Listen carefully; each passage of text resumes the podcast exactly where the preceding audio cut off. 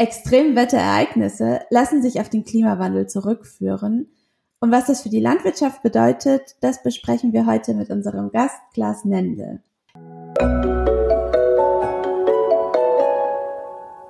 Querfeld ein Podcast. Wir reden über die Landwirtschaft der Zukunft.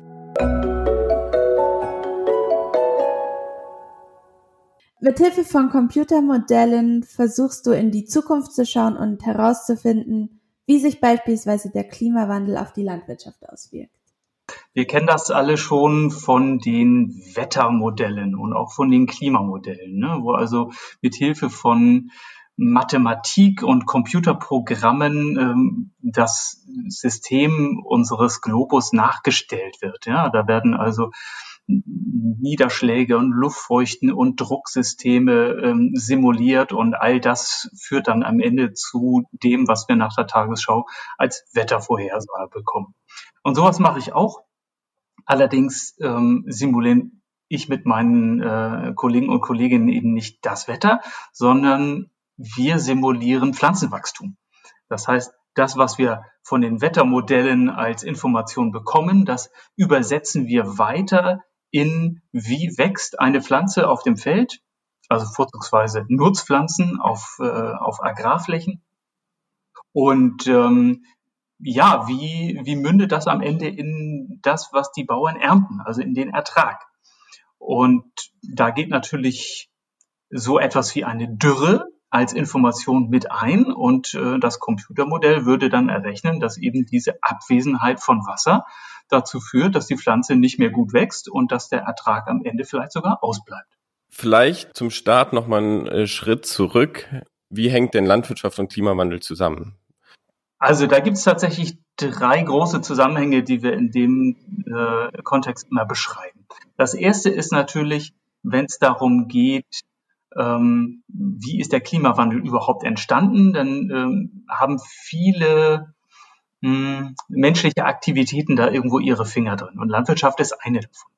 Wenn es also darum geht, dass CO2 eines der großen Klimagase ist, die den Treibhauseffekt ähm, verschulden, also die Tatsache, dass die Sonnenenergie, die auf die Erde einstreiten, nicht wieder zurückstrahlen kann und deshalb dann auf dem Globus die Temperatur erhöht.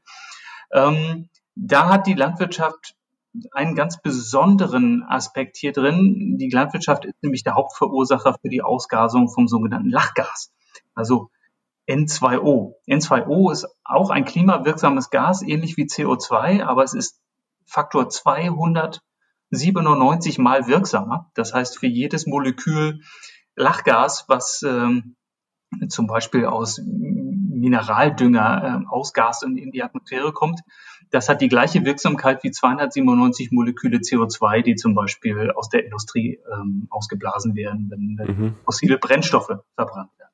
So, und ähm, Landwirtschaft ist eben der einzige große Emittent von diesem Lachgas. Und deshalb ähm, schauen viele auf die Landwirtschaft, wenn es darum geht, wer verursacht eigentlich den Klimawandel. Ähm, aber die Landwirtschaft ist eben nur ein beitragender Sektor. Das Zweite ist, ähm, ja, gibt es denn in der Landwirtschaft auch die Potenziale, dem Klimawandel entgegenzuwirken? Also ähm, kann man zum Beispiel mithilfe der Landwirtschaft CO2 aus der Atmosphäre wieder, wieder herausziehen? Und da haben sich natürlich auch viele Leute Gedanken gemacht, denn ähm, Kohlenstoff, das ist ja ein Kreislauf. Und die Pflanzen, wenn sie wachsen, die nehmen CO2 auf und bauen das quasi in ihre eigene Struktur ein. Da wird ein Blatt draus, da wird ein Stängel draus, da wird ein, äh, ein Getreidekorn draus. Überall da steckt der Kohlenstoff drin. Und solange er in der Pflanze ist, ist er nicht in der Atmosphäre. Und ähm, das ist natürlich dann von Vorteil.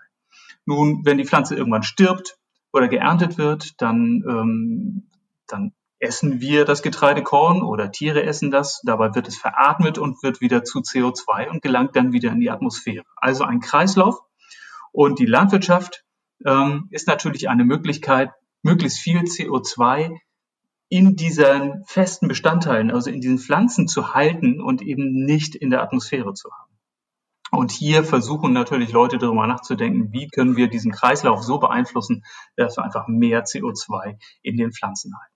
So, und das Dritte äh, ist am Ende, dass die Landwirtschaft, so wie wir sie jetzt betreiben, auch vom Klimawandel betroffen wird. Denn Pflanzen ähm, sind wie immer schon äh, in Gedeih und Verderb dem Wetter ausgeliefert.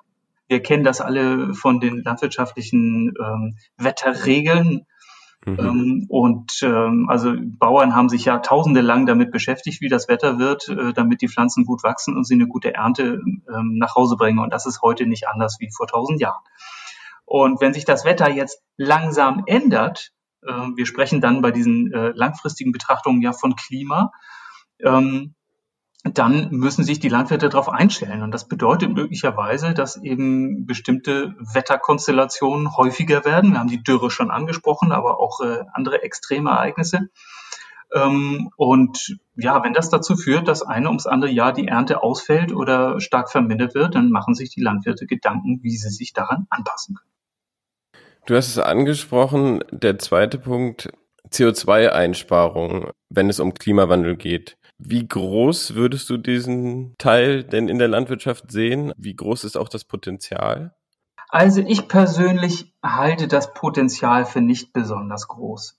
Ich halte es deshalb nicht, also man kann das schon machen. Man kann ähm, die, man kann jetzt äh, im großen Stil versuchen, Kohlenstoff aus der Atmosphäre in Böden reinzubringen. Zum Beispiel, indem man ihn möglichst tief im Boden vergräbt. Ja, also wenn man öfter mal ähm, den Flug besonders tief ansetzt und eben nicht in 30 Zentimeter, sondern vielleicht in 60 Zentimeter äh, den Humus verbringt. Humus ist ja quasi festgelegter Kohlenstoff. Ne?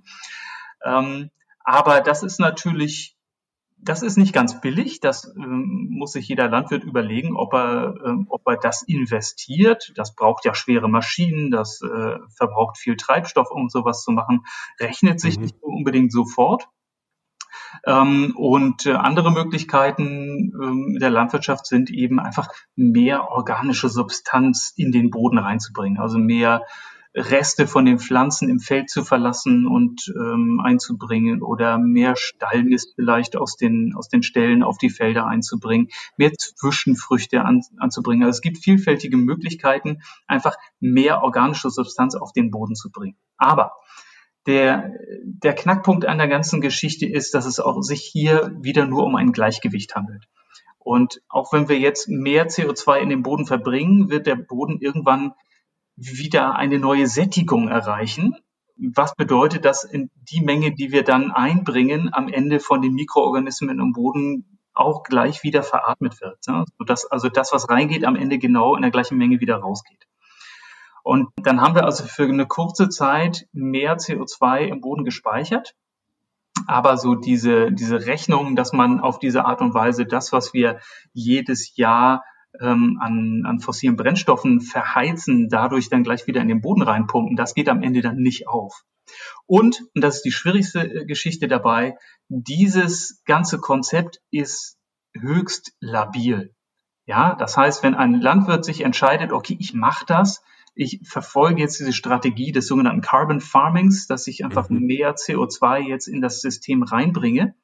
Wenn der irgendwann alt wird, und seinem Sohn den Hof überlässt oder verkaufen wird und da kommt ein neuer Landwirt, der hat ein anderes Konzept äh, oder der schert sich einfach nicht drum, dann ist dieses zusätzliche CO2 also binnen weniger Jahre sofort wieder in der Atmosphäre. Ja, es ist eine hochlabile Geschichte und deshalb ähm, habe ich da gedanklich so ein bisschen Schwierigkeiten.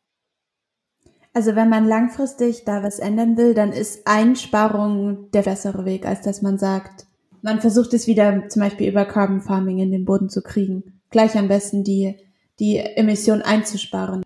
Ja, also das halte ich auf jeden Fall für den besseren Weg, äh, zumal ja auch äh, viele Emittenten eben nicht landwirtschaftlicher Natur sind. Also an den Stellen außerhalb der Landwirtschaft äh, im großen Stil anzusetzen, halte ich für den richtigen Weg. Aber ähm, gesunde Böden zu erhalten, und den Humusgehalt in, sagen wir mal, nicht gesunden Böden weiter zu steigern, hat ja auch andere Effekte. Wenn man auf Sandböden eine Trockenheit erleidet, dann ist das was anderes, als wenn man auf, auf feineren Böden, also sogenannten Tonböden ähm, Trockenheit erleidet. Da hat man dann andere Probleme. Ne? Diese Tonböden werden steinhart, die kann man dann nicht mehr bearbeiten. Ja. Ähm, aber Wasser speichern sie vielleicht immer noch, sodass die Pflanze dort so eine Dürreperiode besser ab kann. Also, du hast es ganz richtig gesagt, es ist hochgradig standortspezifisch.